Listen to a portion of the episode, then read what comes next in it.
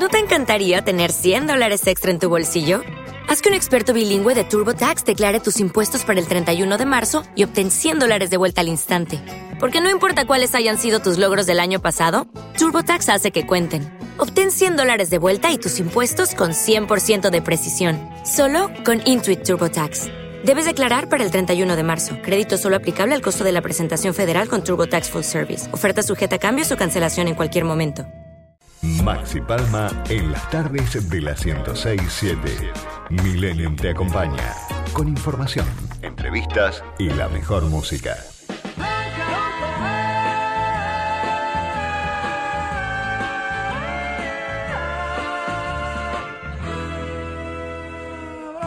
Cuando ríen satisfechos al haber comprado sus derechos Bronca cuando se hacen moralistas y entran a correr a los artistas. Bronca cuando a plena luz del día sacan a pasear su hipocresía. Bronca de la brava de la mía. Bronca que se puede recitar para los que toman lo que es nuestro. Bueno, muchos nostálgicos que escuchan nuestro programa se retrotraerán a los 60, a los 70, ¿no? Cuando la música de protesta era común, por supuesto, cuando la música era parte, y lo sigue siendo hoy, ¿no? De la manifestación popular. Lo que pasa es que había momentos en los cuales se complicaba más poder expresarse libremente. Los que son de la generación de la democracia, los que somos de la generación de la democracia, los que crecimos en la libertad, no entendemos, por suerte, gracias a Dios, porque no lo vivimos, el gran calvario de lo que significó la dictadura, estar prohibidos y demás. Hoy, a las 4 de la tarde, la mm, legislatura de la ciudad de Buenos Aires va a reconocer a Miguel Cantilo y Jorge Durietz como personalidades destacadas de la cultura de la ciudad. ¿eh? Maravilloso, extraordinario, ¿no? Y está Jorge, Jorge Durietz con nosotros, ya lo vamos a sumar a Miguel, a Miguel Cantiló, para que, bueno, podamos charlar de música, de hoy, de lo que significa este reconocimiento. ¿eh? Jorge, bienvenido a Millennium Te Acompaña. Maxi Palma te saluda. ¿Cómo te va? ¿Cómo andás? Hola Maxi, ¿qué tal? Mucho gusto, che. Un gusto estar en el programa tuyo. Igualmente tenerte, ¿eh? y, yo decía, ¿no? Que los que crecimos en democracia no, no, no conocimos lo que es estar escondido o, o, no poder expresarnos. Y ustedes sí que lo han hecho y lo han hecho muy bien y han trascendido y bueno, se han transformado en parte de la cultura histórica de nuestra música. Bueno, sí, en realidad fue, fue un privilegio, creo, y es un privilegio para nosotros aunque el azar así lo quiso, que estuviéramos presentes en el momento en que eh, dejó de haber dictadura, empezó a haber democracia y empezó a haber música y haber sido parte de ese inicio del movimiento del rock nacional, eh, junto a otro puñado de, artistas y músicos que sin, sin quererlo ni saberlo íbamos a ser parte del principio de un movimiento este, muy importante, me parece a mí, para la cultura musical de la, del país, ¿no? Jorge, ¿cómo se fue dando todo? ¿De manera muy natural o ya ustedes lo tenían preestablecido y tenían claro lo que querían? Eh, mira, nosotros lo que sí teníamos claro era que la música era parte de nuestra vida. Ahora, no que nos íbamos a dedicar profesionalmente a hacer música y menos aún que iba a ser nuestro medio de vida, ¿no? Eh, tal vez así que ambos éramos estudiantes universitarios cuando empezamos a cantar. Yo estudiaba arquitectura, estaba en el primer año de arquitectura o segundo, y Miguel Cantilo estudiaba filosofía y letras, estudiaba letras. Eh, pero bueno, el azar quiso que nos encontráramos una noche en un lugar emblemático que se llamaba eh, Café Concert La Fusa, en, Punta del Este, te hablo del año 69. Eh, conocí, bueno, después de, un mes de cantar ahí sin, sin que nos pagaran nada, porque éramos, ya te digo, totalmente amateur. Eh, Horacio Molina, que era un consagrado ya, le gustó lo que hacíamos, en realidad cantábamos canciones de los Beatles a tres voces y alguno que otro tema que ya había compuesto Miguel, eh, para un público que era totalmente ajeno a una temática contestataria, ¿no? Eh, entonces, bueno, terminamos grabando en CBS, haciendo una prueba, pero no era que esperáramos un resultado demasiado positivo, era, era divertido para nosotros básicamente. Claro, claro, claro, claro. Se hizo como una bola de nieve, salió el simple, fue un éxito total y de ahí en más eh, nos llevó la, la música creo que fue como como un imán, viste, que nos fue llevando y delineando el camino de, de nuestra vida, creo. Se suma Miguel, Jorge, eh, tu, tu, compañero, eh, tu fiel compañero de tantos años.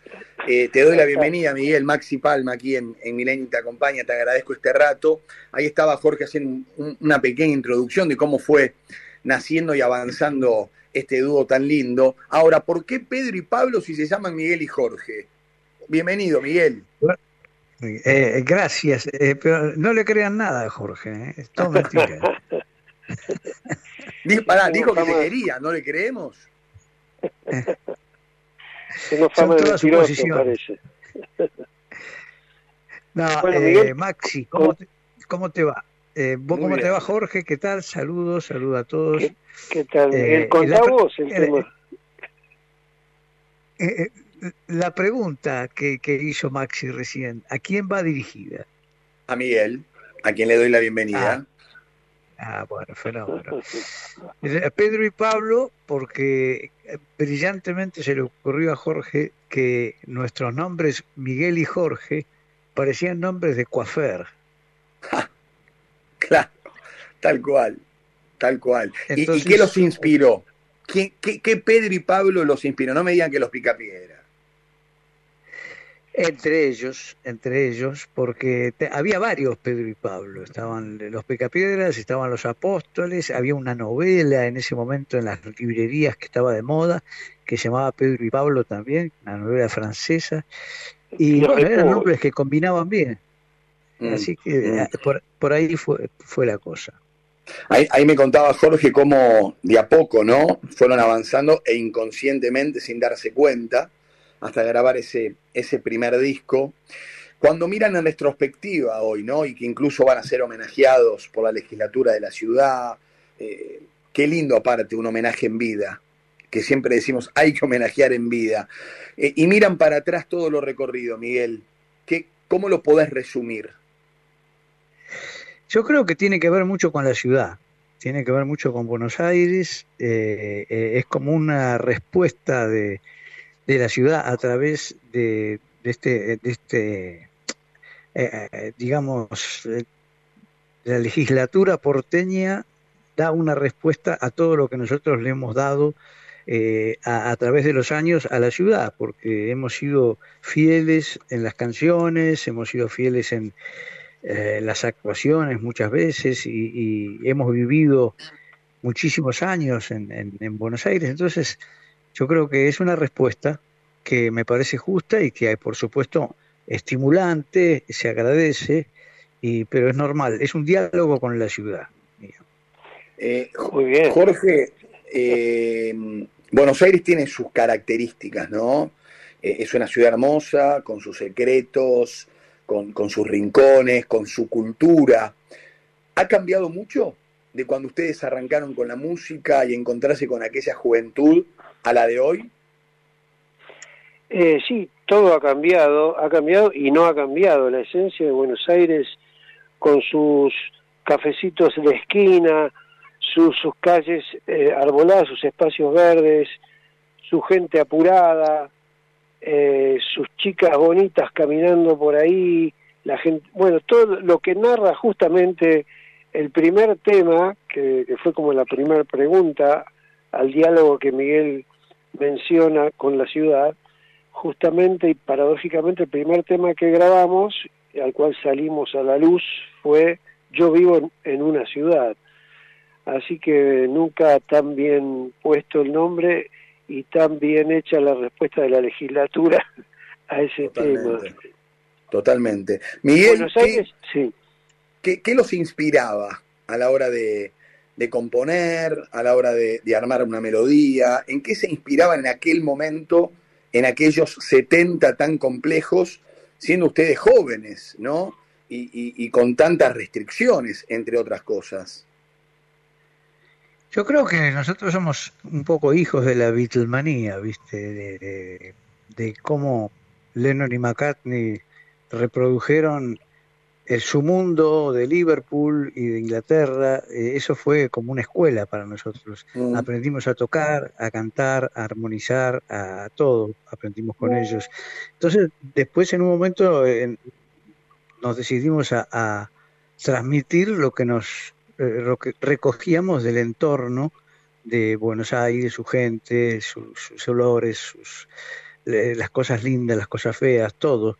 Eh, y yo creo que fue un, un, una imitación, por así decirlo, mm. de, de, lo que hicieron los Beatles, ¿no? O sea, uh -huh. inspirarnos en, en, en, en, lo que nos rodea. Eh, yo tuve la oportunidad en su momento de ir a, a Liverpool y llegué a estar en el, la, el lugar donde se reunían McCartney y Lennon a componer, que era una, un, peque un, pequeño cementerio donde estaba la lápida de Eleanor Rigby. Y ellos eh, le, le, cantaban esa canción a alguien que no sabían quién era, pero que había ahí una lápida con el nombre. Y, yo creo que nosotros hicimos lo mismo, o sea, recogimos de, de nuestra ciudad, de nuestro eh, paisaje urbano, todo lo que podía inspirarnos canciones. Mm. Y las hicimos en, en el molde eh, en que aprendimos a hacer las canciones de los Beatles cuando hacíamos covers, que también es una cosa que los Beatles hicieron en su principio, ¿no? O sea, empezaron obvio, haciendo covers. Obvio, Así que obvio. es una cadena, es una cadena Bien. interminable. Puede agregar el otro si quiere cuando uno termina, pero yo voy uno y uno para tratar de ordenarnos y, y no pisarnos.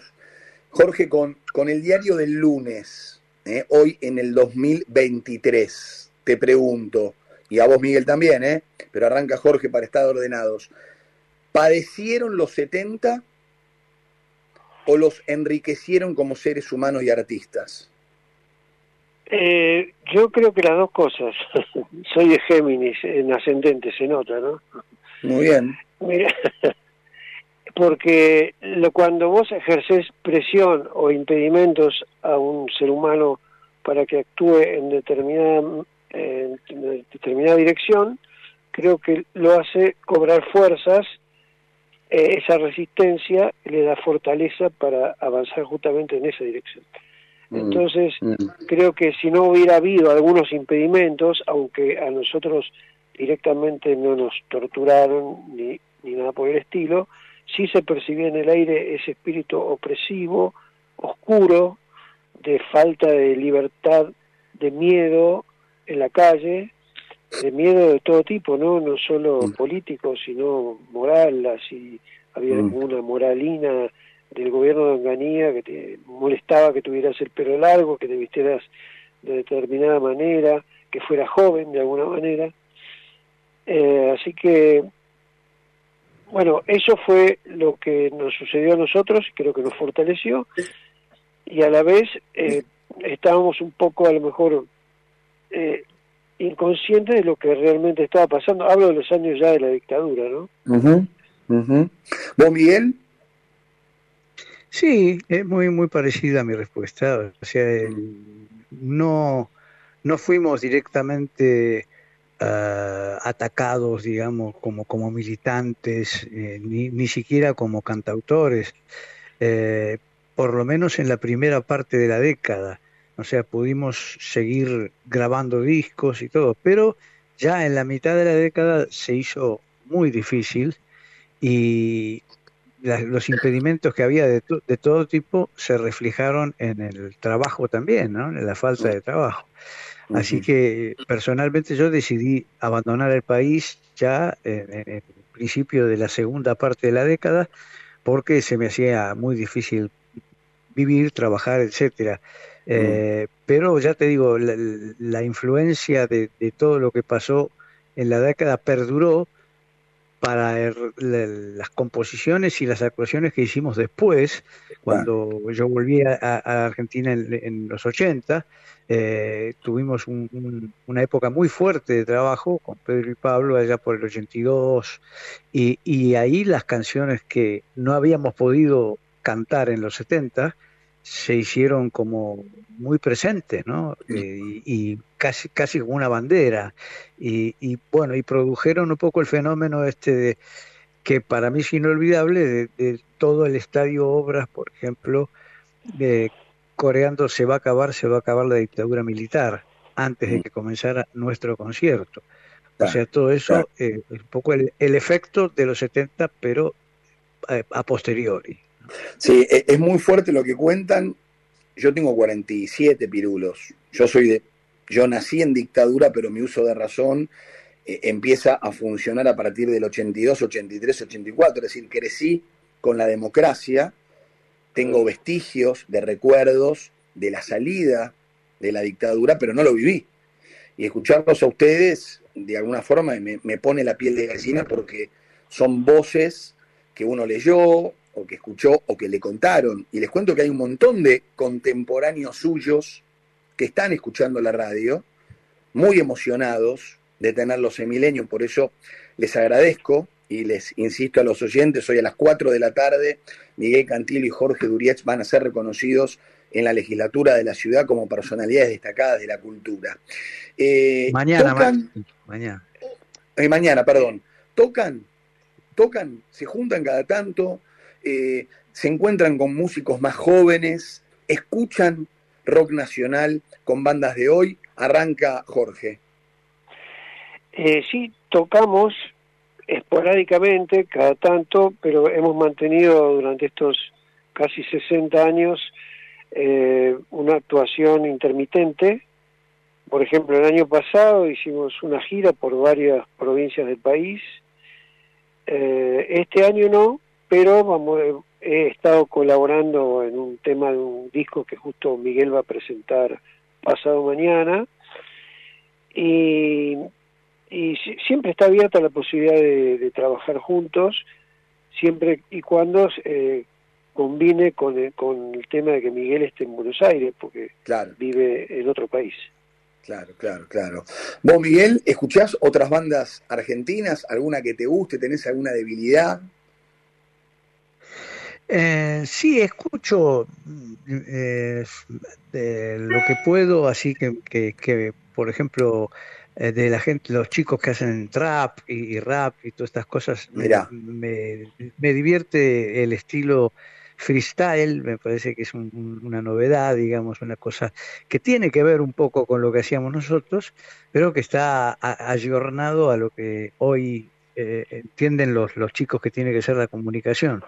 Eh, por otra parte, me, me gusta, sí, eh, bandas como Divididos, por ejemplo, y Catupecu, qué sé yo, hay, hay, bandas que me gusta escucharlas.